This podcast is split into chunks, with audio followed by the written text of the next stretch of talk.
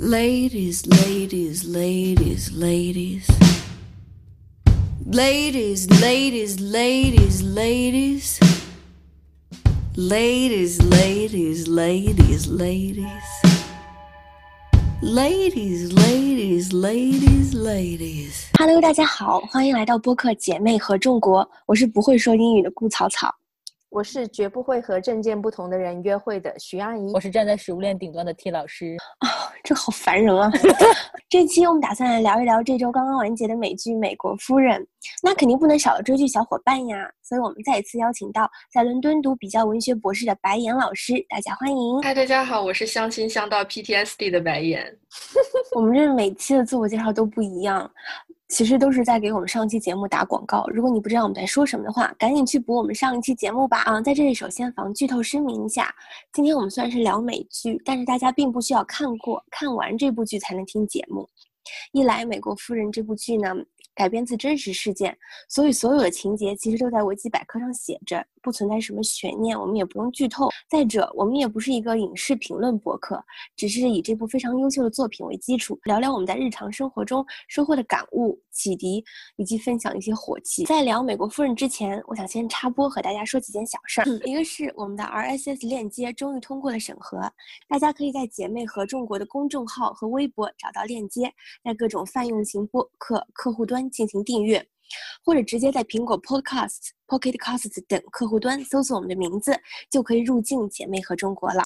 第二个，有一些朋友在播客的评论区询问配乐用了哪些歌。第二期聊约会的节目，开头结尾用的是法国女歌手阿拉尼和摇滚泰斗 Iggy Pop 合作的单曲《Beach》。作为一个女性主义播客，支持宣传女性音乐人，责无旁贷。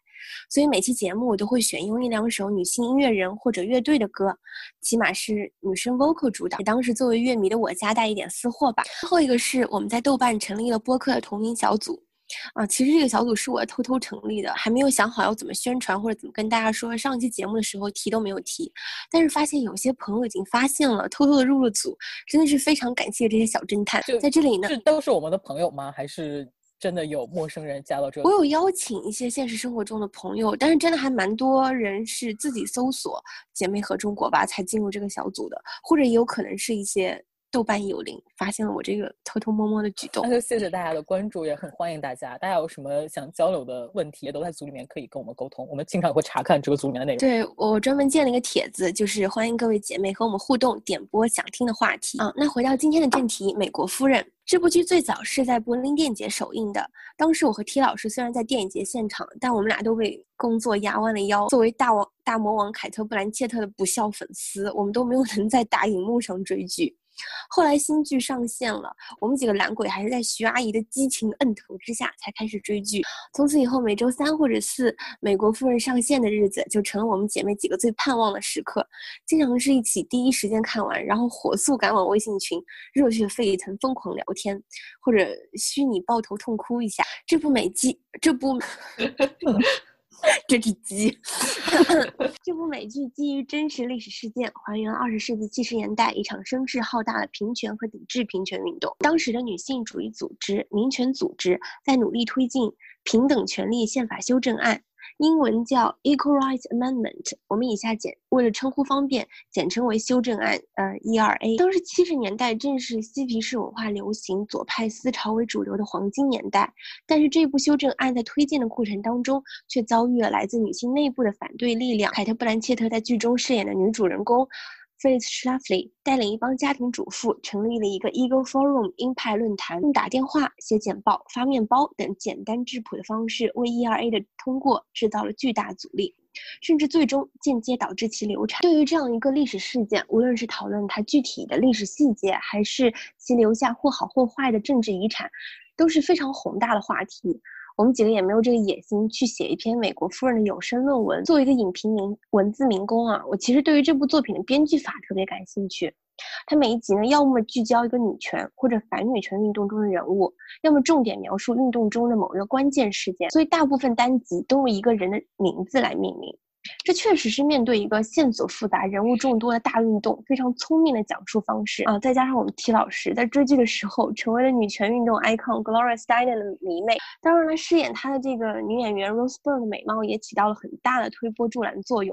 哎哎，不好意思，我插一句，就是就是这个推波助澜，它其实应该是一个贬义词啊，它指的是就推动了一些不好的事情发生，所以用在这里会不会有一点不是特别的合适？其实我要表达就是一个负面意思，我觉得这个 T 老师就是被。Gloria 或者 Rose Byrne 的美貌迷惑，才成为他们的迷妹。这这不是我们搞女权运动的核心，不是说追随美人，对不对？人家的人美又没有错。嗯，好，那这我本来想就是，我们今天的节目可以每个人选取一个看剧的时候自己最感兴趣的人物，来说说自己的想法。那 T 老师，你这么维护 Gloria，你就来讲讲她吧。呃，我。同意也不同意，曹老师说我是被 Rose Byrne 的美貌所迷惑。如果你知道 Rose Byrne 本人呃不不在 Gloria 这个造型上的打扮，你就知道她是一个更美的女性。就是这个剧集里面，他只是画上更靠近 Gloria 本人的样子。所以我觉得这样评价这个人是不公平的。所以你说即使降格的美貌，你也被吸引了是吗？因为是这样的，Gloria 是在整个剧集里面第二集出场的，第一集就是 Phyllis Schlafly 这个人，然后。呃，我特意今天上午又看了一遍第二集。Gloria 出场之前是 Schlafly 在跟她老公说，呃，这些 liberal 的女性是多么无聊，就是 have no fun。然后紧接着这个镜头就切到 Gloria 的出场，就是放着非常 funky 的音乐，然后她非常入时的打扮，然后牵着她的一个黑人男友，然后到这个古根海去参加一个社交性的活动，是为了在呃，就是推出他们的这个 Miss 杂志的第一期。然后我这次看就觉得这是一个视觉打脸呐，这是一个非常 fun 的人，这是一个。所非常呼应当时嬉皮士活动的这样的一个很新潮、很前卫的、很有自由派思想的女性，就是其实是保守派才是 have no fun 这样的一个 icon 在那个年代的出现，我觉得就是应时而生。然后他自己也很会利用自己的美貌，也所谓的美貌也好，然后学识也好，很会。讲笑话、幽默感这些也好，就是营造起来第二波女性主义浪潮的这个趋势。所以我对这个人物基本上还是持一个很正面的评价态度。是因为要做这期节目，我就去看了一些这个人的资料嘛，就先给大家一个他的小传。Gloria Steinem 是一九三四年出生在美国俄亥俄州的一个，他的父亲是犹太人，然后他十岁的时候，他父母就离异了，然后这段。经历其实对她后来，我觉得成为一个女性主义者是有影响。她母亲患有一些精神疾病，就经常出入精神病院。然后她本科的时候学习的是政治，呃，是当时一个很很少有女性涉足的领域。后来呢，在印度生活了两年，啊，这个也是我们在剧里面看到她在《Miss》杂志的这个第一期试行版的时候，那个封面上就是用了一个印度的女神，是一个蓝皮肤的女神，然后很多只手，然后形成了一个钟表的形状，然后每只手里面拿着电熨斗啊、煎锅、啊闹钟、电话，就这些。家政工具，然后听老师，听老师看剧好细哦。嗯，真的，我是有做功课啦。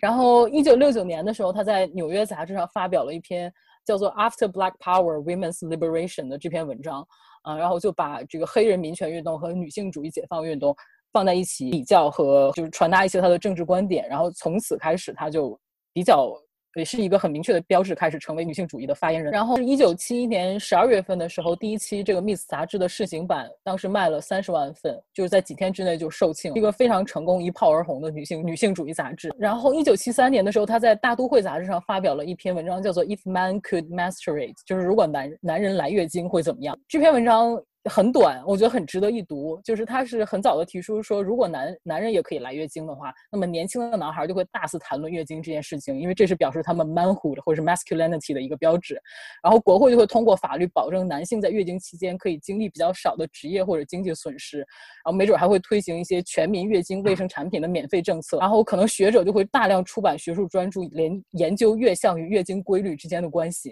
然后美剧里面月经也可能再也不是一个禁忌，等等等等。然后男性。就会发展出一套歌颂月经的语汇，这个大概都都是他在这篇文章里面说到的内容嗯。然后直到今天为止，他也还是一个相对比较活跃的女性主义活动家。在二零零五年，就大概十多年前，他和简方达和 Robin Morgan 共同创立了一个叫 Women's Media Center 的公益组织，然后目的就是让各个领域里面值得讲述的女性故事得以被媒体报道、被大众看见。然后在电视剧中呢，Gloria 当时说她想辞掉杂志的工作，专心写作。那这一点在她日后的人生当中也实现了。她出版过好几本专著，包括有自传性质的《My Life on the Road》，呃，还有包括一些女性主义散文的结集。Outrageous acts and everyday rebellions, revolution from within 等等等等，就是说明就是其实她后来也是成为了一个女作家、一个媒体人、一个女性主义的 icon。大概她的生平事迹就是这样的。就是你说的刚刚说的那个月经那一段，我好像是在什么地方看到过。同理，男性如果他们可以生育的话，那产假之类的都不会是问题了。嗯是，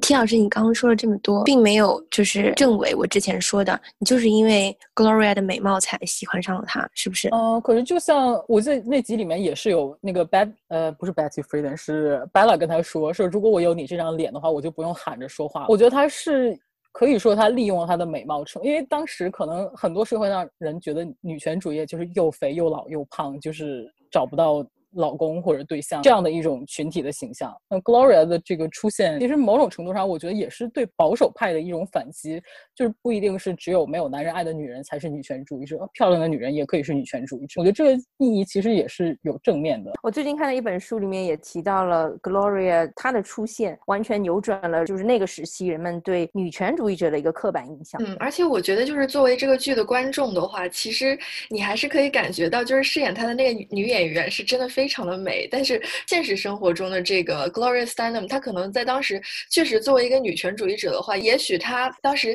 还是算是相貌比较出挑的一个一个女性嘛，但是她的那个级别绝对是达不到这个剧中的那样一个女演员的那个级别的。就是所以我在想，大家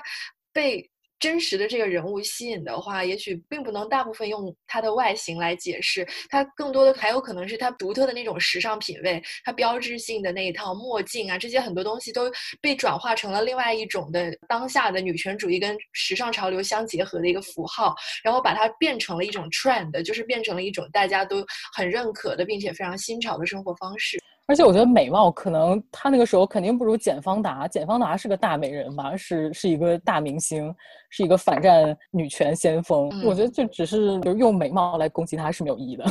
嗯嗯嗯，好，美貌合理我。觉得如果只关注她的美貌，才是一种不太女权的认识嗯方式吧。那 T 老师，你觉得 Gloria 这个人最吸引你的是什么地方？或者说这个这个剧当中，现实生活中都可以。我觉得她本质上是一个媒体人，是他是一个自由撰稿人，是一个杂志的主编，就可能跟我新闻学院的背景有一点关系。我觉得他是一个很会起标题和很会创造一些流行的 slogan 的一个媒体人。这个剧里面，我觉得也能看出来，他说话的时候，你就觉得真的很幽默风趣，然后在面对一些男性记者的时候，也很会化解一些尴尬的攻击性的言论。作为一个女性的媒体人，她是用利用自己的专业主义来宣扬自己的政治理念的一个人物。我觉得这个可能是她最开始抓住我的地方。作为一个媒体人，Gloria 她是反对利用艰涩的女性主义著作来向大众对话这样的一种方式。她想在哈佛或者耶鲁这些高校里面立一块牌子，上面写是警惕解构主义之类的。她就觉得，如果你向公众解释解构主义这四个字，可能还要花一番心力。呃，其实是传播效果来讲，或者是对大众的影响力来讲，并不如用用一种通俗的方式跟大家对话的效率高。其实这个美貌不是我反对她最重要的原因。一个女生长得好看或者难看怎么样都没有太大关系，即使他从中获得了很大的红利。但是我我其实就比较讨厌这种喜欢跟媒体舆论相处的人。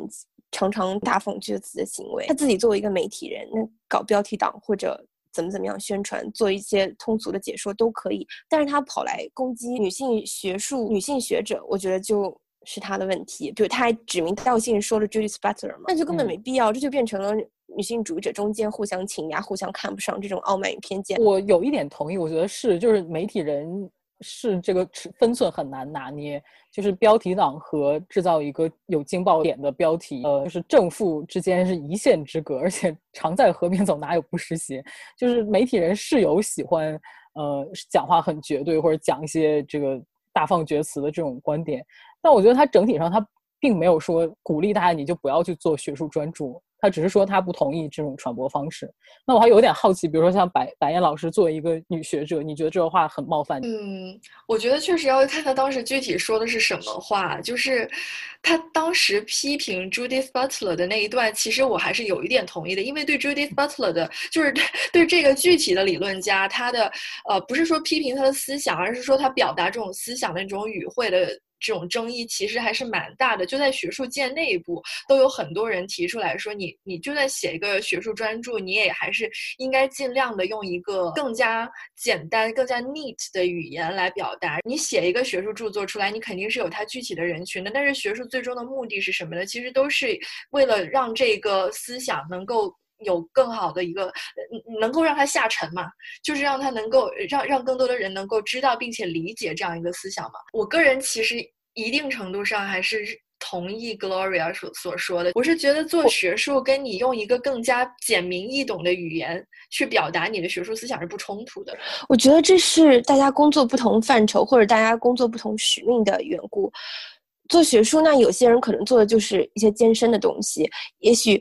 你你用一些晦涩难懂的语言，并不是你刻意为之，不排除有人刻意为之，但也有可能是你本身思想的艰深复杂性所决定的。我觉得我会为这部这部分人辩护。再一个就是，不是人人都在做学术科普的。那你是媒体人，也许你要架起这座桥梁，那你就应该说人话，大家听得懂的话。可是学术。呃，学术工作者他本身面向的可能就不是大众，除非他要真的要去做学术科普了，那你也可以功成名就去做学术科普啊。那 Judith Judith Butler 再说他个人，他他的读者难道是大众吗？那并不是啊，他是在为每一个人写作吗？他的初心是为每个人写作，他的读者不是每一个人。还有就是，我认为女性主义者女在女性运动当运动当中，每个人都有自己的分工，不管是理论也好，历史也好，方方面面。我觉得一切都可以由我们女性以女性的方式和视角来重新书写。有人去占据报纸，就有人去占据学术著作，那不是很好吗？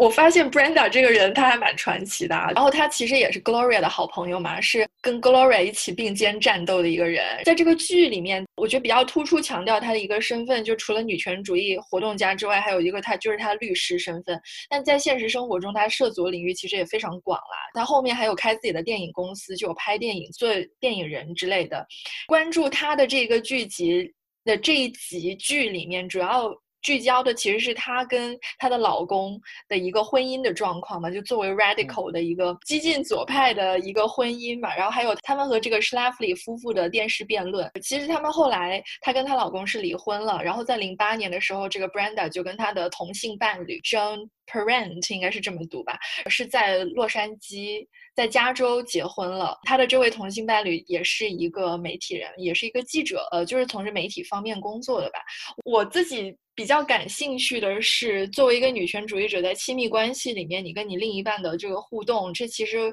也是。那集剧里面比较重点要讨论的一个话题吧，我觉得可能有一些人看到，就是在现实生活中看到这个 Brenda 跟她老公最终离婚的这个结局，我不知道大家又会有什么解读，但是我觉得。离不离婚跟你在亲密关系里面，就是她跟她前夫在亲密关系里面有一段良好的互动，这个是两码事。就大家不要把这个事情混为一谈去。回到现实里面看，其实我觉得她跟她的前夫应该是很好的伴侣，然后也是很好的事业上面的伙伴。就是他们当时合伙开了一个律所嘛，叫 Vegan Festo 好像。然后呢，就是他们两个的姓，然后他们也是联合在呃两个人合作在一起打赢了一些官司，其中有一个。我记得是帮一个父亲去争取，呃，父亲的这个产假、育儿假的。在这个人物身上，我看到一些感触比较深的地方，就是说，一个女权主义者，就是你，即便说你成为了一个女权主义者，你自己宣称你自己是一个女权主义者，但也不。不意味着你就是一个一步到位的，你是一个很完美的、完全没有裂缝的一一个女性榜样了。就是你中途还会有很多的自己不断探索，还有纠结的一些地方。就比如说像他在这个亲密关系，他中间跟一个女生发生了关系嘛，然后这段关系给他的婚姻带来的一些迷茫，给他带来的一些对于个人个体身份的一些思考。还有另外一个我想到的呢，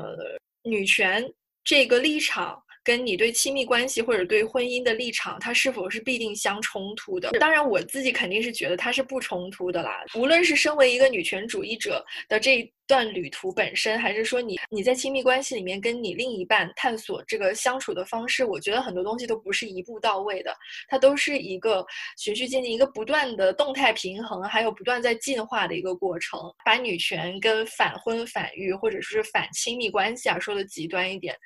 联系在一起，我觉得都是一个因噎废食的一种做法吧。嗯嗯，但是呢，就说关于婚育这一点，结合国内最近的一些情况来说，我对这个事情又产生了一些更复杂的想法，就是比如说像呃前几天通过的那个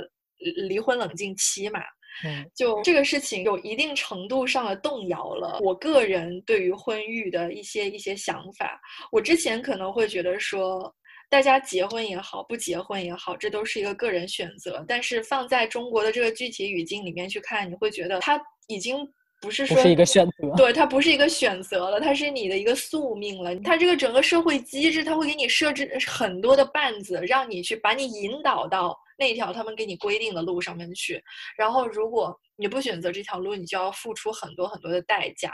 所以，这个我不知道大家有什么想法我。觉得这个代价就是怎么说，就是你要为此抗争，你付出的很多精力，就让你不能去继续完成你手边正在做的事情。有时候就觉得这个代价值不值得付出，不然就就结个婚，然后就可以好好的做自己其他的事情。对对对，嗯，对，所以我一开始想的是说，借 Brenda 这个人来跟大家聊一下，就是你如果选择了婚育，你也许可以从 Brenda 身上得到一些借鉴。可是我觉得这种借鉴现在完全没有办法放到中国的那个语境里面去说了，因为如果我是在身在国内，然后我长期要在那里生活的话，我也确实会对婚育这件事情非常非常的犹豫。对，我同意。我是持作为一个女权主义者，跟婚姻是冲突的观点的，除非你的伴侣也是一个女权主义者。哦，说到这个婚恋的问题，我想插播一下，我忘记刚才忘记讲 Gloria 的婚恋状况，因为她也就是一辈子只结过一次婚。当时我记得剧里面 Betty 也跟她说，就是一个很好的榜样，因为就是女生们可以看到你不结婚也可以过得很好。然后就是她一直很自豪的一个女性主义标签，就是她就很多男朋友如流水般的男朋友，但是就是没有结婚。然后后来他 生平中唯一一次婚姻是跟一个叫 David Bell 的企业家，然后这个人我们知道他是 Christian Bell 这个男演员的父亲，然后就觉得这个关系还挺神奇。这个这个老公结婚三年之后是得癌症去世了，然后这就是 Gloria Steinem 人生中唯一一次婚姻。嗯，我觉得刚才 T 老师提到这个 Gloria 想要传递出来这信息，我觉得还挺有意思，就是告诉女孩们，你不结婚也可以活得很好。那其实我想一开始想从 Brenda 这个是人物身上提炼出来，就是你即便进入了婚姻，你也未必就要受到所谓的传统男权一个框架的桎梏，你完全可以找到一一个跟你志同道合的并肩作战的一个伙伴。因为她跟她老公一开始也是在这个哈佛法学院认识的嘛，然后因为大呃两个人相同的一些志趣，还有相同的价值观走到了一起，就完全是一段从革命友谊生发出来的一段情缘，然后最终步入这个婚姻。但是结合现在就国内的现实，我还是产生了一个很大的混乱。我我现在已经呃，但是并不知道她后来跟她老公离婚的原因是什么，是吧？对对对，就是也没有具体的说。我呃，她是有写过一本自传，一本回忆录，叫《No One of the Boys》，但是我记得好像里面也没有很具体的说里面他们离婚的一些原因。我觉得可能就是、嗯、找到了真正的自我。对这个也有可能，但是我我觉得并不意味着他们两个人的关系就是失败的吧，就可能就是呃，觉得有一个一个喜欢上了别人，或者、或者其他的，说到这个，我还因为我最近刚看那个 RBG，就是美国的那个呃最高法院的那个女法官的传记片，我觉得她也是一个很有趣的对照的案例，就是她也是一个法学从事法学的女性，然后她老公也是一个哈佛大学是吧？就是也是一个她同校的。校友，然后他们两个就是五十年的婚姻，直到她老公去世。然后她老公就是一个所谓的家庭妇男，就是很照顾家庭，然后她就可以自由的 在最高法院里面驰骋。我觉得这个也我也不知道，可能就是不同的女性处事方式不一样。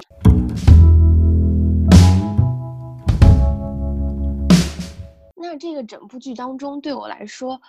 最有趣的角色并不来自自由派的女性主义者，反而来自可能一个相对反面的阵营，就是 Phyllis 的一个伙伴，是 Sarah Paulson 饰演的家庭主妇 Alice。在某种程度上来说，我觉得她算是女主角 Phyllis 的小助手。Phyllis 就是大魔王凯特·布兰切特主演的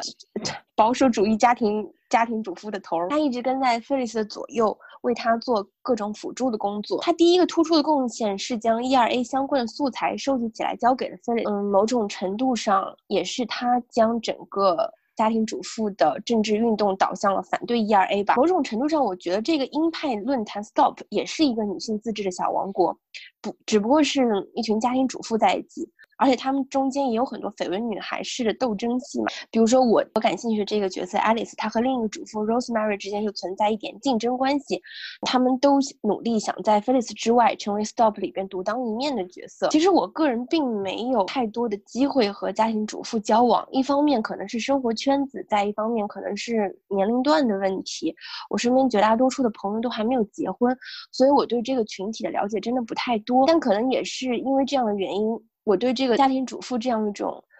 嗯，和我个人比较遥远的群体产生了一种凝视吧，说的不太好听。再说 Alice 这个角色。她其实非常神奇，她是一个觉醒的家庭主妇，但是又奇妙在这个角色是编剧纯粹虚构杜撰出来的，所以我们并不知道是不是存在这样一个 Alice，我们也并不知道是不是存在可以觉醒的保守主义家庭主妇。再一方面讲，与其说我对 Alice 感兴趣，不如说我对他作为主角第八集很感兴趣。第八集是结局之前的一集，可以说是全剧的大高潮之一吧。主要内容聚焦于贝拉主持展开的全国妇女大会，所以这一集的名字并不是 Alice 的名。字，而叫 Houston，因为这个全国妇女大会在 Houston 展开，描写这样一个大型活动，其实是非常花力气的事情。不过巧妙的地方就在于，编剧是用 Alice 的视角去展开的。她刚到这个全国妇女大会的时候，我就想到 j u d y Feminist 那个 podcast，当他们说 Margaret Atwood 的新书发布会 The Testament 在伦敦搞的那个活动一样，这是一个女性主义者 Disneyland。放在七十年代的背景下，我觉得这个全国妇女大会呢，更像一个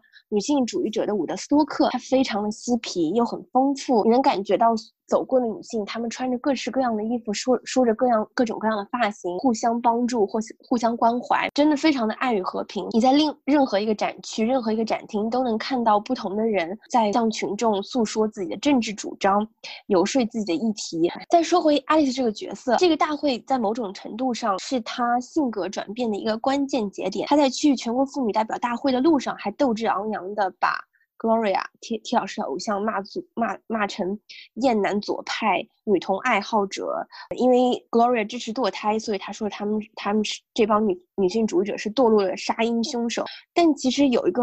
很有趣的细节，他住的房间正好是 Gloria 他们这帮女性主义者呃领导者核心开会的一个地方，所以等到他真的见到 Gloria 的时候。他发现，他其实对女性主义者是长什么样一无所知，再加上他经历了整整一天的这个冲击，他们其实就是所有的女性者就是普通的人，他们也有美，也有丑，也有高矮胖瘦。这个剧情设置本身就是展现那个年代女性主义左派运动的图景，看得让我心潮起伏，非常神往。在我们这个年代，不知道还有没有这样的活动。然后我们再说回 Alice 这个角色吧，我觉得很有意思的地方在于，这个活动是她性格转变的关键。虽然全剧。给爱丽丝的转变埋下了很多伏笔，比如说她是反对白人至上主义者的一个开明女性，她也在保守派女性还在穿裙装的时候有偷偷尝试裙裤，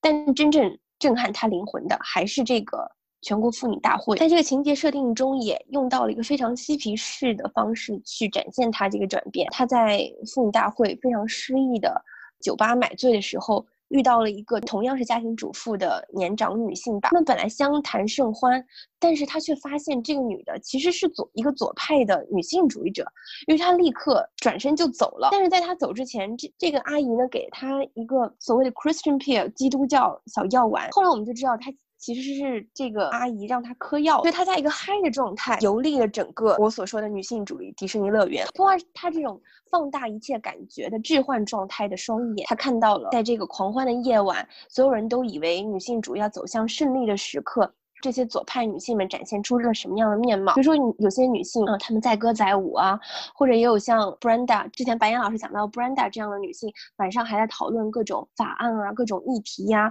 也有一些黑人女性，她们在一起把酒言欢啊。你能感觉到所有的女性主义者，她们都是有血有肉、真实存在的人。再加上这个 Alice，她又嗨了，有一点不清不楚的。然后他又很饿，到处在找吃的。后来他发现他只能到拉拉的这个营地去找到一些吃的。他一个人跌跌撞撞的跑过去，吃了一些东西，在一个非常轻快的状态下，还跟着他们唱了一些他以前都不知道是马克思主义的歌曲。整个过程好像都是一个愉悦的幻境，似乎是梦，又似乎是真实的。然后他所有的感觉被放大，他的饥饿，他的痛苦，他的快乐，他受到的冲击也都被放大。在这个时候，他回到房间，他跌跌撞撞走回去，终于遇到了 Gloria。直到那个时候，他见到这个传奇女性的时候，他才发现他之前其实对女性主义者一无所知。他看到 Gloria 身上有一股芬芳的味道，头发非常美，又很苗条，整个人散发出一种光彩，就会让我想到。他其实对菲利斯的感觉是一样的。也许有很多女性都像艾斯这样，她们并不知道自己想要什么，她们也不确定自己的诉求，或者说他们一直在一种懵懂的状态。但确信无疑的是，他们也想成为自信、发光、强大的女性，所以他们会被 Gloria 或者菲利斯这样的女性所吸引。也许。区别只在于他们先遇到了谁。女性榜样是可以改变很多人的。也许有很多的女性，她们加入一个组织，不管是保守派也好，还是自由派也好，本质上都是因为身为女性的某种孤独，身为弱势群体的一种孤独。她们需要伙伴，需要来自姐妹的情谊。只有女性可以打倒女性，只有女性之间才能理解彼此的悲欢痛苦所受到的折磨。所以，所有的感情，不管是通过药物也好，酒精也好，还是哭泣、政治游说、痛苦也好。好，发展到这个时候，你对整个左派运动以及保守派女性的抵抗的认识都到达了一个新的阶段。观众或者说关心这些运动的人的情绪也到了一个关键的节点。于是剧情顺理成章的就走向这个全国妇女大会的表决阶段。那个时候你就感觉，也许我们的运动真的要胜利了，因为所有的女性发出的都是同一种声音，大家都怀着一种包容、嗯宽容。充满爱的态度对待着彼此，也是在之前集当中那些女性主者他们讨论的议题。也许我们彼此之间有很多分歧，也许我们对于革命和运动在什么阶段要解决什么任务有不同的看法。但在这一刻，我们所有女性都是一体的。有人发出一种声音的时候，所有人都知道他要说什么。这种温柔、爱意和暖意把所有人都联系在一起。可能在我心里，这是真正的姐妹情，或者是志同道合的伙伴吧。在我心中，真正高贵的 companionship 或者 fellowship，这是人类所能达到最终的理解。所以，在这个最终投票选举的过程当中，大家渐渐消弭了分歧，达到了一个中间的节点，那就是我们所有的女性应该手牵着手往前走去。去向更高的自由前进。当其他的女性主义者投票给拉拉、投票给堕胎的时候爱丽丝心中还有很多的犹豫。但到最后，他们说要实现一种新的姐妹团结，在此时此刻，抗击一切不公正的亲姐妹情诞生于此的时候，她也忍不住站了起来。我可以感受到，她不管是作为一个局外人也好，还是就是作为一个普通的人也好，她能在那种情感的洪流当中所受到的震撼。这是那种 once in a lifetime 的体验，你没有办法抗拒它，因为这是来自人最本真的一种情感。所以当他站起来投出了自己自由意志的赞成的一票的时候，我真的当时非常心潮澎湃，眼眶湿润。我看到这里的时候，就立刻发微信给姐妹们，真的就是太激动了，觉得为什么我没有生在那个时代呀？也很希望自己在那那个大会的中心去体验一下。我觉得这个剧本的创作者。他们可能写整个剧就是为了这一刻。也许运动最后走向失败，但是我们曾经达到过那种共通的爱的状态。我觉得我非常同意你刚刚说的。虽然这个运动最终走向失败，但 Alice 这个人物她虽然是个虚构的，但是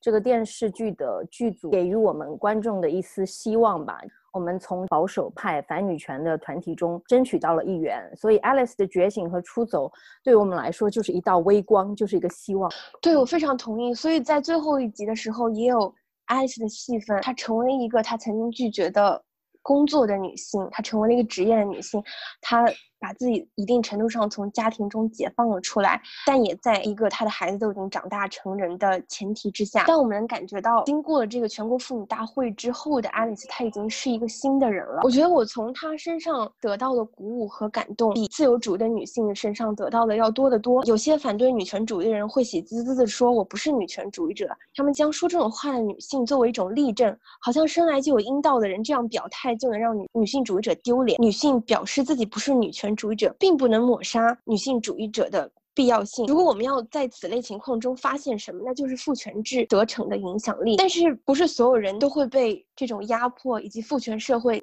单纯的压榨或者塑造下去的，我们可以获得来自自己来自自己内心的力量，也可以从。姐妹的情谊当中获得鼓舞，获得支持。整个追美国夫人的过程，也是我们筹办这个 podcast 的过程。我觉得我整个经历的情感波动是一样的。你你逐渐意识到自己并不在一个孤独状态，你拥有朋友，你拥有支持，你拥有爱。或者当看很多新闻，或者遇到很多不公正的事件，你觉得没有希望的时候，但是身边的姐妹会让你觉得并不是这样。所以这个美剧在故事的最后非常讽刺的说到里根的口号说 “Make America Great Again”。我觉得反讽的地方也许。在于说这话的人恰恰是让世界下沉的人，但我们唯一可能能做的就是像艾斯这样，从自身出发，解放自己，让未来如果有一丝可能的话，变得真正的美好起来，哪怕只是对你自己来说，所有人生的第一次刚刚展开。你哭了吗？嗯嗯，是啊，就是在那个妇女大会的时候就情绪很激动，好像是布了一次道，是不是？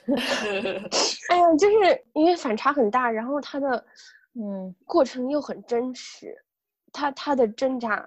对我来说更加 palpable，而且我觉得往往给你一个拥抱，谢谢。我觉得人可能没有办法一下子成为一个完美坚定的女性主义者，但是你每当你实现一点点的时候，就会充充满了对自己的肯定或者充满了感激，因为只有你自己知道这个过程。哎呀，有多艰难！哎呀，讲的太情绪化了，我觉得挺好的，挺好的。嗯嗯。哎，你们看这集的时候有这种感觉吗？我有啊，就是，嗯，对啊。另外两个人对对我们俩讲的人物毫无兴趣。没有没有，我觉得有。而且我我可能我的感动的点是当时 Betty 站起来说，因为 Betty 之前是一个。他是强调女权主义，但是，嗯，就是和女同性恋割席的一个女性主义者。但是那一刻，他也就说，我们也要支持女同性恋的权益。就是确实，在某种状态之下，你你知道，这种团结就是最高利益就是这样。但是是这样的，可能我这人比较 cynical。当他站起来说的时候，我觉得是大势所趋。他这么讲，很有可能是他在那个时候没有办法唱反调，没有办法说别的话，但他。必须在那个时候说话，他得出现在那个位置上。但是对于 Alice 来说是不一样的，这是一个新的世界。他以为所有的女性真的就是这样的，即使是造一个梦，他看到的就是这个梦最美好的时候。他不知道那些人还有那各种各样的分歧。他以前以为自己需要不断的趋向于某种形态，或者去在这个集体当中去找寻一种自我，变得像谁谁谁那样。但是在这个妇女大会的时候，他发现别人不是这样一个生存状态，所以对他来说是更加梦幻。可能我我我的。傲慢不只是针对外面的人，也针对。左派女性自己，如果是从左派女性当中任何人的视角去拍这个场面，我可能看到更多，也许还是权谋，甚至是 gossip 这种斗争。嗯，但是从 Alice 的视角看，这就是一个梦。我可能会有点不太认同，我会觉得，就是我不否认 Alice 这个角色，她的确很打动人，然后她也很完整的呈现了一个女性从一开始的那样子的一个家庭主妇的形象，然后到最后一步一步的觉醒。可是我还是觉得，对于 Alice 这个家庭主妇。形象的呈现，他还是站在，他是一个左派，虽然他已经尽可能的在保持中立的一个一个立场了，但是他描绘人物的那样一种手法，或者说他呈现出来这样一个觉醒之路的一个手法，是一个左派想象的一个一个家庭主妇。我也同意，可能就只能感动像我这样的左派。对，所以就说实话，我会觉得他所呈现出来的这样一个形象，让左派在看这部剧的时候，会很容易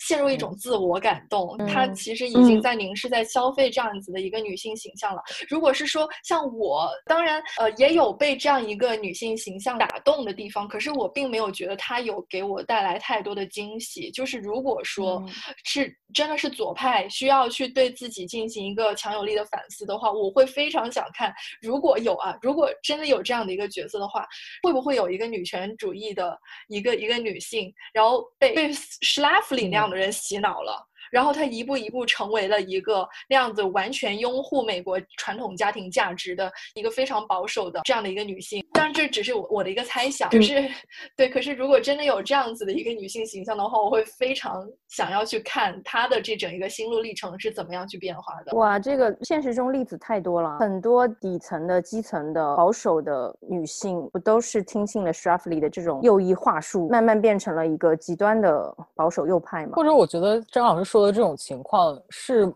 某种人之常情，就是在你转变成既得利益者的那一刻，你的屁股已经坐在另外一方了，就可能嗯，确实可能没有影视作品详细的表达过这个过程，但是好像现实生活中真的不乏这种例子。嗯嗯，我还蛮相信 Alice 这个人虚构人物的真诚性的，因为我跟他之间可能会有一些共鸣。我也是从一个摇摆的女性主义者变成了一个坚定的女性主义者，是因为从前你没有见过这么一个世界，你没有接触过这些左派的理论，所以可能你自己接触的这个领域圈子的关系，你没有看到其他的可能性。所以我觉得还是女性要给他们创造更多的机会，更多的可能性，他们才会觉醒，意识到说我自己想要什么。Alice 她一开始她接触的这个圈子，她永远就是 Roughly 的小跟班嘛，但是她自己可能天然的他是有一些左派的素质在里面的，但是 Roughly 讲的那些事情，他也并没有去求证，但但最后他自己独立出去了，他出走之后，他经历这么一场置换的旅程之后。他意识到，哦，自己其实不是属于 Shriveley 那个群体，我是更认同左派的这些呃观点。确实啊，就是如果是七十年代的很多女性，就是十九岁可能高中毕业了就结婚了，刚成年就结婚了，也不上大学，然后每天就是在厨房这一亩三分地里面兜兜转转，然后学习的所有的技术都是烹饪、剪裁这些，就是对照顾家务的。工作，他就是没有机会去看这个世界，而且当时社交媒体和网络也也都没有存在，就是他没有其他的途径可以接触到这个世界其他的地方正在发生什么其他的事情，所以。就是曹老之前不是谈到一个我觉得很好的一个说法，他就说这是一个没有形状的人，他确实等待着某一种观念和一个强有力的 icon 形象注入到他躯体里面，他就会成长为一个什么样的人。所以我很同意徐阿姨说的，就是如果你看，就包括他嗑药的这个过程，我觉得就是一个打开眼界的过程，就是所以他他用的可能是一种电影的修辞手法来表现，但是这个实质性就是一个他看到了一个更广阔世界的过程。还有一点，我觉得是我。我逐渐意识到，或者说，我逐渐才愿意承认的事情，并不是所有人都是天生是女性主义者，性别构并不构成我们天然的同盟。我以前不相信有人是天生的女性主义者，直到后来我发现，真的有人可能天生就是具有反叛精神，或者他就把自己当成一个非常展开的、非常大写的人。可能比如说像铁老师这样，他不一定有这样一个清醒的认识，但他自己的主体性非常强。但我可能就是像 Alice 这样，是要经过很多很多挣扎才能去发现或者才能去了解自己的人。当你去展现出一个性格 A 的时候，是因为你内心 B、C、D 已经打过很多很多轮的架，最终这个 A 才胜出的。而且 Alice 这个人，他在剧中的角色，就像刚 T 老师说的，他在很年轻的时候，可能十几岁的时候就成为一个家庭主妇了。那是因为他不知道不成为家庭主妇的人生是什么样的。所以说，我觉得要让这些。女孩们知道有成为家庭主妇的可能性，也有不成为家庭主妇的可能性。当你自己看到了这两种可能性之后，你自己在做抉择：我想成为家庭主妇，或者我想要成为一个独立的职业女性。最后结局你也看到，Alice 她申请了一份工作嘛，并且得得到了她老公的支持，所以她就可以很有骨气的说：“我再也不用跟我老公要钱了。”对啊，嗯，是的。我对这个这一段很感兴趣的是，就是还是他跟偶遇的那个阿姨聊天的那个过程，就是其实就是表达。很多跟就是你你想象中的左派，并不是你想象中妖魔化的那种形状，它可能跟你的人生经历有很多相似的地方，嗯，跟你有很多可以聊的话题，他跟你完全是一模一样的人，但只是他支持另一种政治理念，或者不是妖魔化的事情，而是他们不是像 Gloria 或者 Brenda 这样闪闪发光的职业女性，她们都是在经历了家庭之后，在细碎恐怖的日常生活中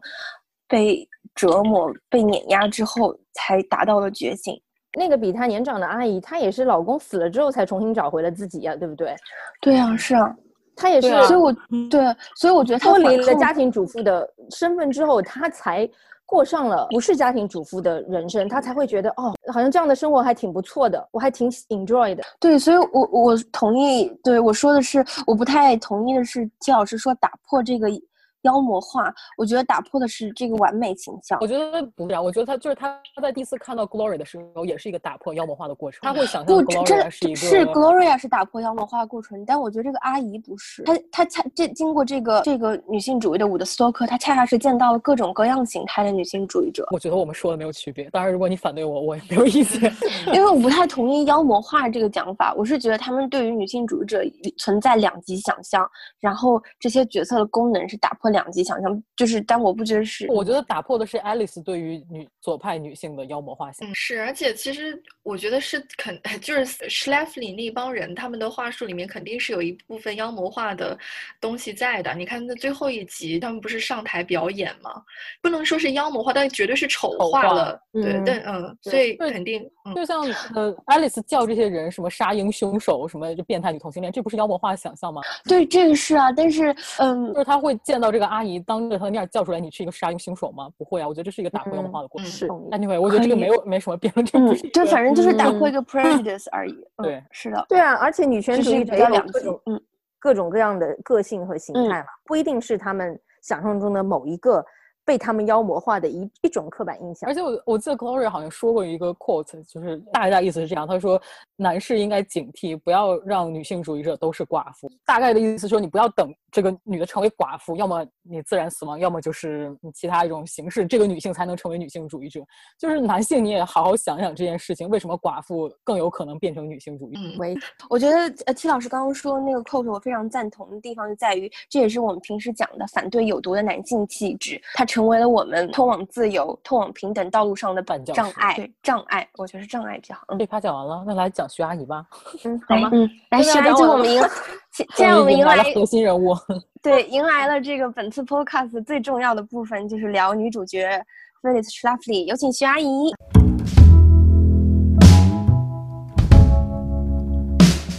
坦白说，我在研究 Schlafly 这个人物的过程中，是我逐渐走向激进女权的过程。因为这个人物太让我迷惑了，说出来你们可能也会觉得惊讶。我在没有接触女权主义之前，会对 Schlafly 的一些言论产生共鸣。我甚至还说过他在剧中表达了一些比较极端的观点。所以我觉得我算是一个超级低配版的 Schlafly 吧。那当然，这些观点在女权主义看来肯定是经不起推敲的。等一下，我会分享我的曾经误入歧途的黑历史。那现在我先来介绍一下 Shraffly 这个人物吧。他出生于一九二四年，直到二零一六年才死，一共活了九十二岁。从他八岁起，他的父亲就一直处于失业状态，整个家庭都是靠他母亲做图书管理员和老师赚钱维系的。那在他二十岁的时候，他拿到了本科学位。然后二十一岁的时候，他又在拉德克里夫学校拿到了政府研究方面的硕士学学位。这个学院后来是被并入了哈佛大学。啊，她在二十五岁的时候就嫁给了比她年长十五岁的律师 John Schlafly。她老公的家族在当地也是非常显赫的。然后她结婚后一共生养了六个孩子。作为一个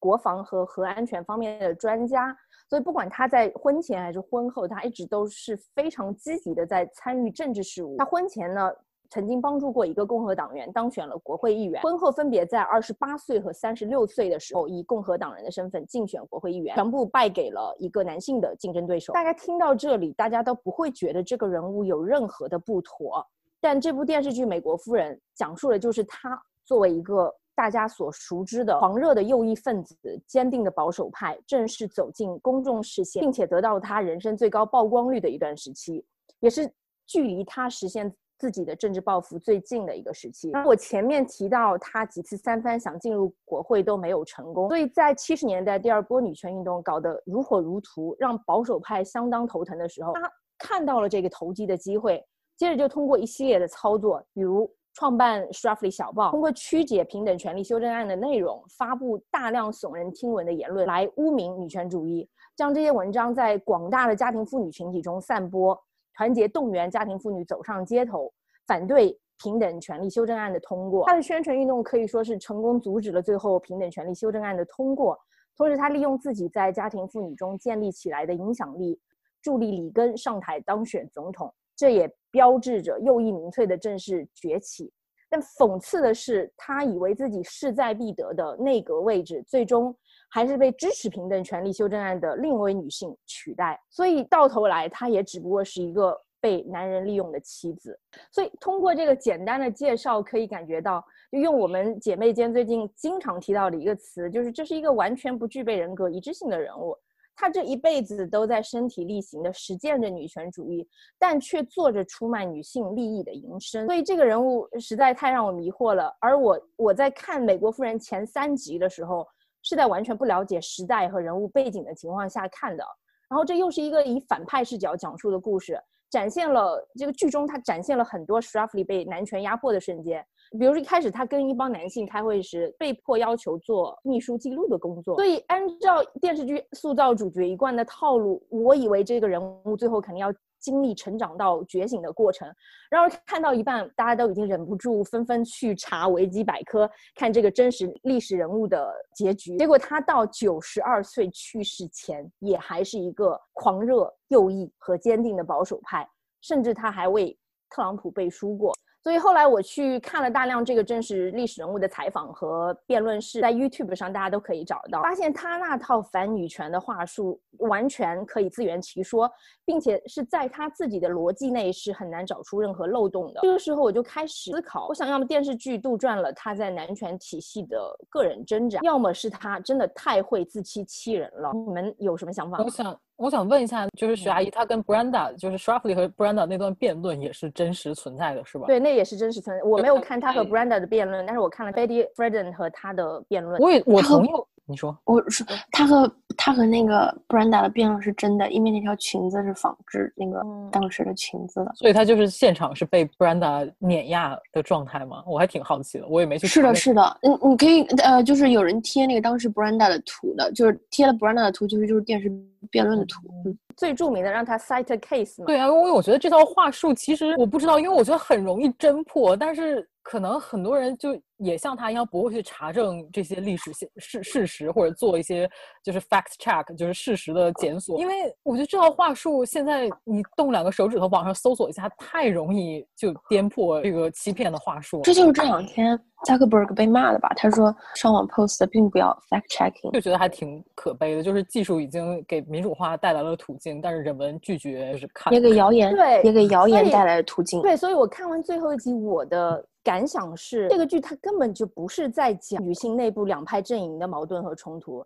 以 Schlafly 代表的反 ERA 这一派，它根本就不代表女性利益，他们的所作所言都是为了维护现有秩序，巩固男性呃男权利益。本质上说，其实反 ERA 的这个这个团体，虽然他们都是家庭主妇，但他们是代表的是右翼保守派，所以最后他们其实又一次民粹的胜利。是的，在剧中有一句话就说，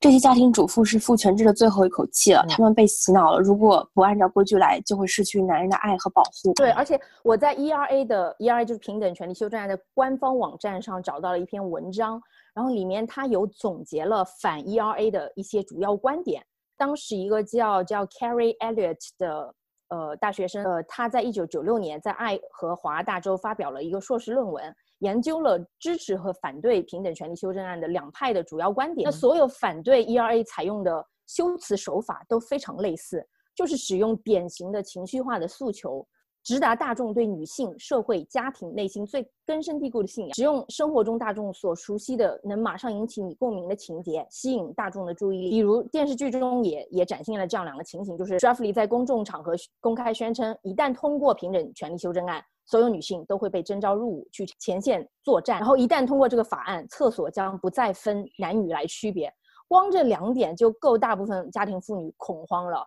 因为这挑战了他们认知的这个传统底线，所以他们肯定瞬间一定要跟 ERA 划清界限了。跟所谓的很多微信上的十万加是一样的啊，这不是跟阿呀哇哇或者是早期咪蒙的那些话术都是一样的。就是我有一个朋友，这这个是一个很容易人引起你的情绪反应，但是没有丝毫事实根据的一些一些言论。对啊，这这不就是现在右翼最擅长用的一种话术？然后我的 Alice 还在那个重要的晚宴上揭穿 Schlafly，你就是改变话题，然后扭曲事实。对啊，但因为最近 Gloria 就是这个本本人这个角色本人历史原型也上了一档播客节目，呃，他就是说他的观点是他觉得 Schlafly 没有改变一票，没有真的为这个反对 ERA 带来一票的收入，只是他就也是一个被政治利用的棋子，所以我很同意徐阿姨最后总结的那个观点，就是她是一个被男人玩弄于股掌之间的一个女性的棋子，她就是她也没有任何政治抱负，她的政治抱负也不可能在那个时代得到任何的彰显。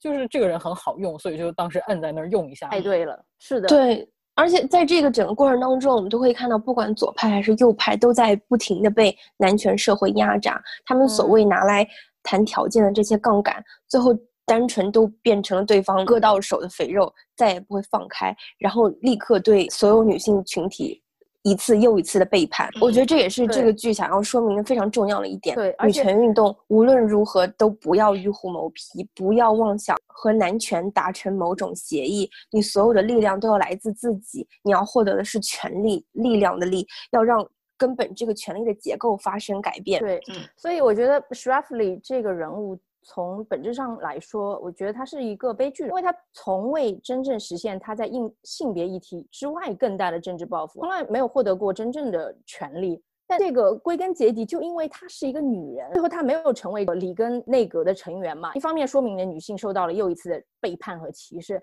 但 Shraffly 这个人物，我我完全没有把她当女性看，以及我要声明一下，就是我以后对于像 Shraffly 这样的一类人物，我不想跟他们结盟，因为他们除了没有迪克，他跟一个不择手段男性政客是没有任何区别的。如果他不是以自由左派的阵营进入政府权力中心的话，他的上位对反抗男权是不会有任何积极作用的。她就是一个没有迪克的女人，所以我男人，我选择与他们割席。怎么说？一个没有迪克的男人，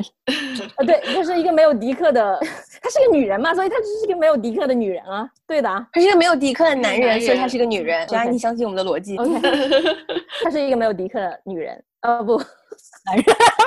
呃他是一个没有迪克的男人。对对，所以呃，对于这样的女性，我不会选择与她们结盟。等到她们哪一天反省了之后，我不会拒绝与她们继续沟通对话。我对于 Shafi 这个人也有和徐阿姨相同的疑惑，我觉得她实在太矛盾了，而且她所用的那一套套话术，就是在现有的男权制度下，给自己找到一个容身之所。然后成为男权的枪，而他不断的用各种话术催眠他自己和那些他的女性同胞，就是一种努力将制度正当化的斯德哥尔摩行为。我觉得他可能深层次，呃，我我我倒是觉得他肯定深层次是一个很自卑的人吧。我我并不觉得他是有他表面上看起来的那么强大。我我不相信很多东西他自己是没有意识到的。我不相信他没有感受到自己实际上在政坛上所处的这些歧视，也不相信他没有意识到他的所作所为其实是对女性，无论是对他自己还是对整个女性群体来说，都是有很多的错误的。可是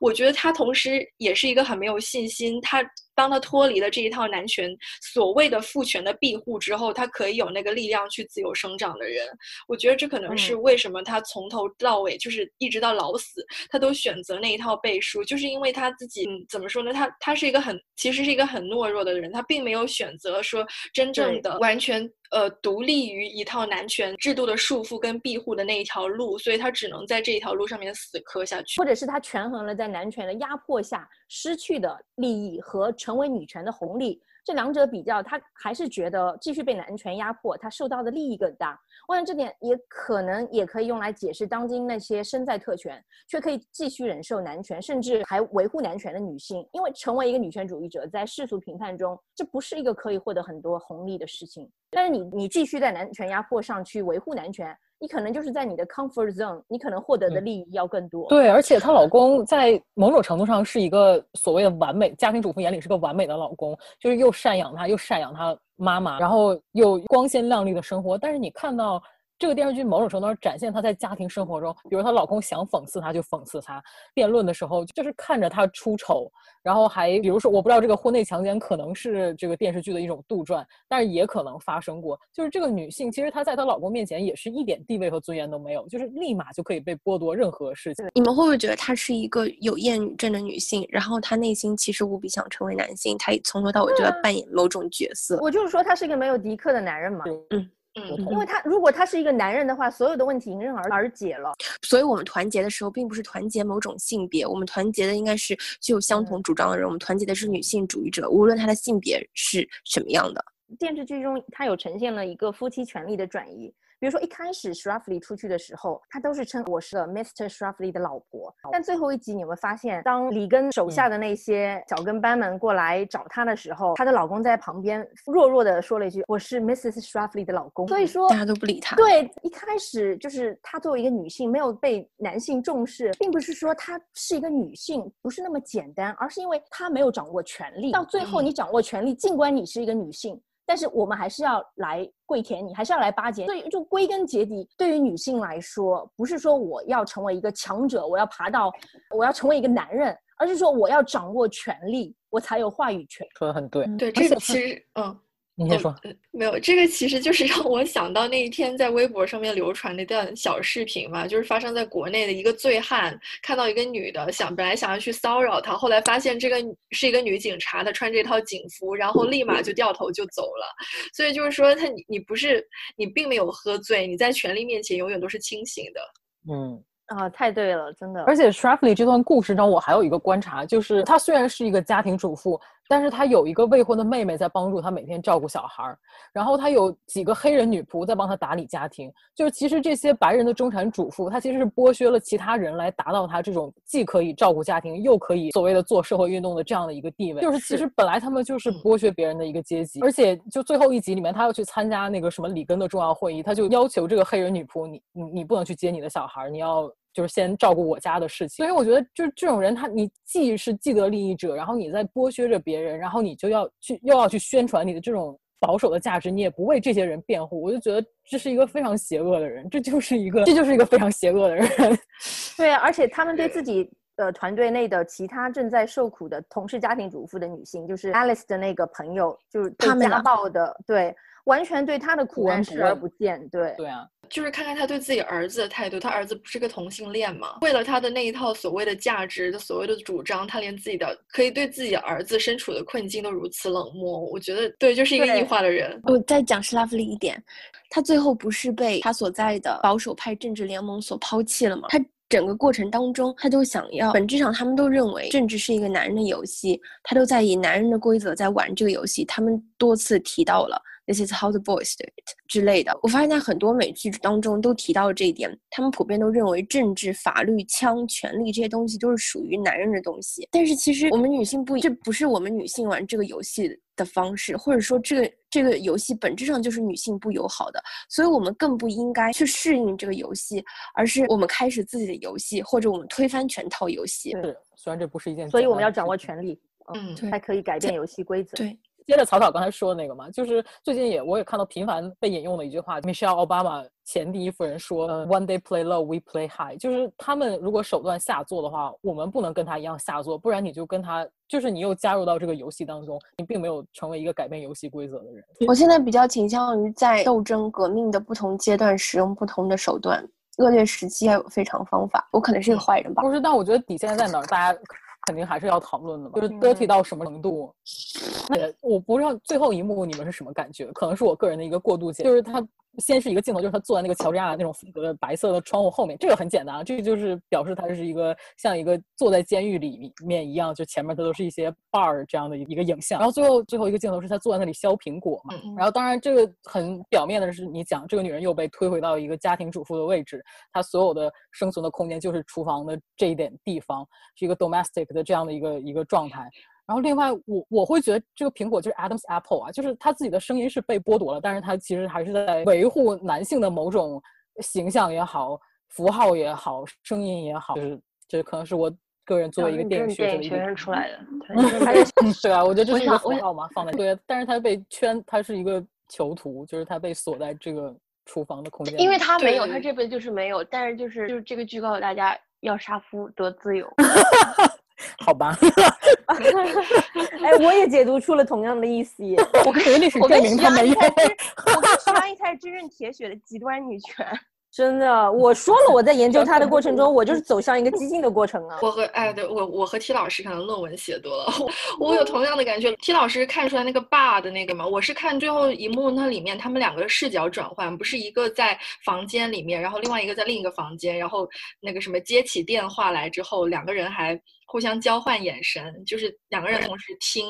里面在说什么嘛。然后我是记得说里根说完那。一番话了之后，他切了一个镜头，是从通过门缝，就是一道缝隙那里看进去，看史莱弗里的，对，看那个身影，其实就是呃，就从从她丈夫的视角看过去，其实就是，呃，经过了这一切之后，你这个女性依然是对于男性来说是只有一道缝隙那么窄的一个人，然后你就永远就是，无论是你自己身处的实际空间，还是他们看你的那个角色，你都是被于这道缝缝隙里面，然后你也始终没有办法突破，就所以我和听老师。天天做忍不住，我们现在又变成了一个影评博客，是吗？我们可以有多副面孔。Anyway，是不是今天就聊完了？上面是我 confess 我曾经误入歧途的黑历史时间。电视剧中 s h r a f l y 他有声称自己从未受过歧视，并且他非常强调通过个人努力就一定能够成功。就比如说他在一九七四年的 Phil Donahue 秀中，他声称女权主义者都是 unhappy complain unhappy women with problems，就是他觉得女权主义者都是只会抱怨的怨妇。然后通过个人努力就一定成功这一点，当然我们现在是可以用社会结构性问题来反击他，但我在成为女权主义者之前根本就没有这个意识。我当时在英格兰北部一个城市读书的时候，参加了很多比赛，结果就拿了所有比赛的一等奖，然后还上了几次学校的新闻头条。这他妈是黑历史吗？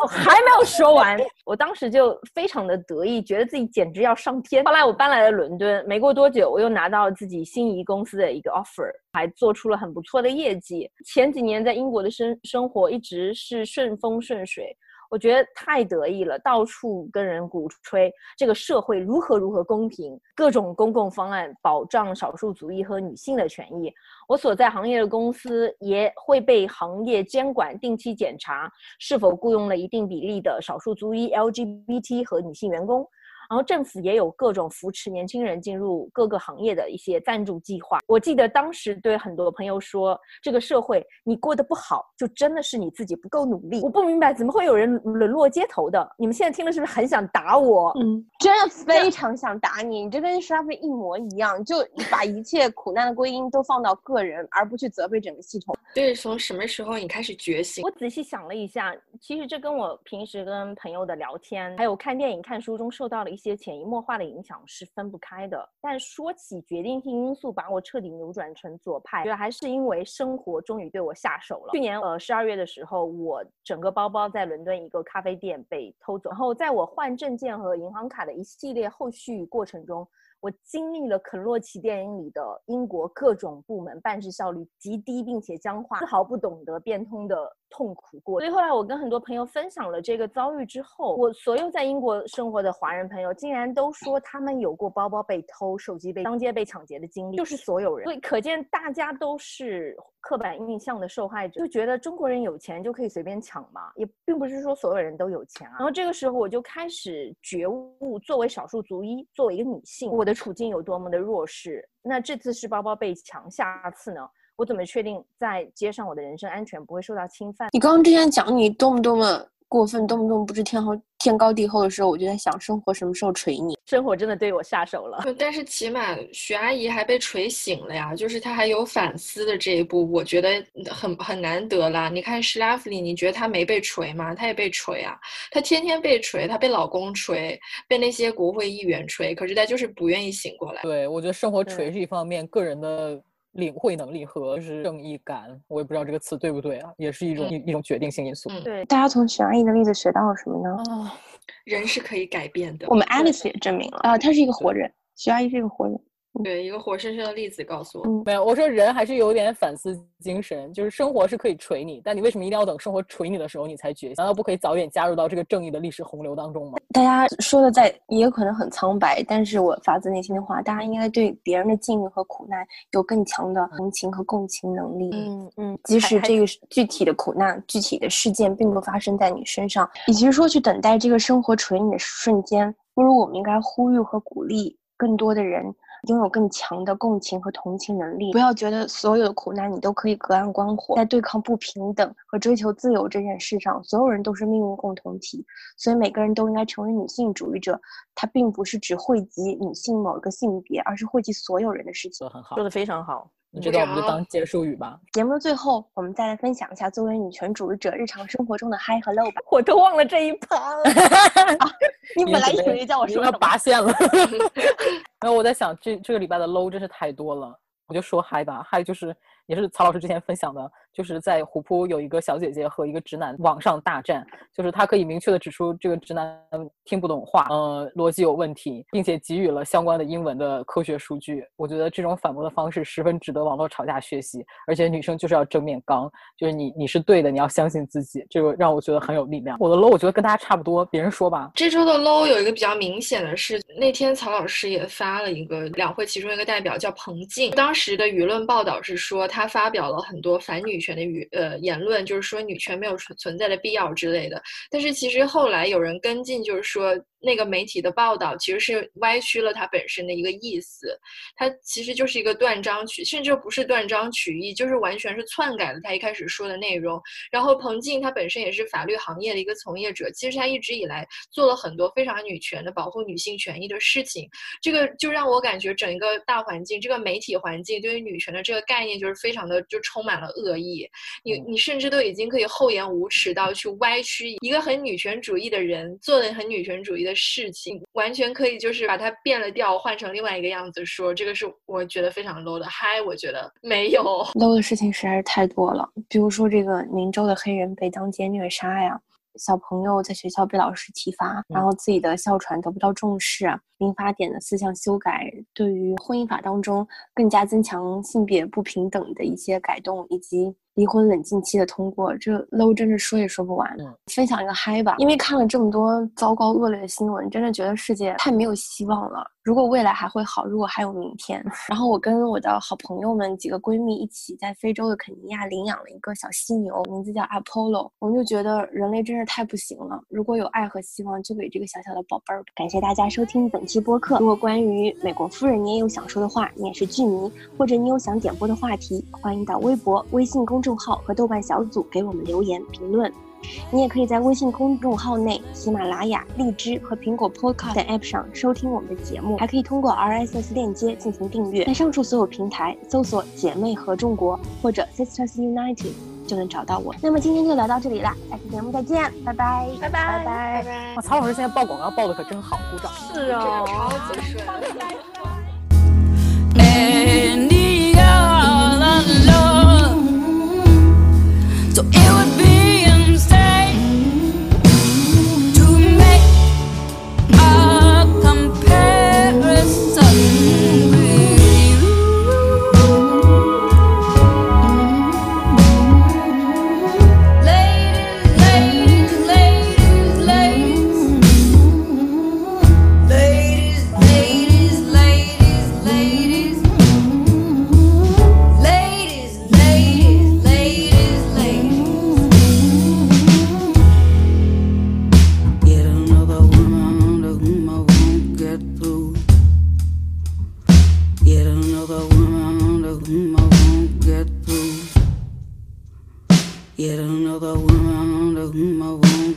through.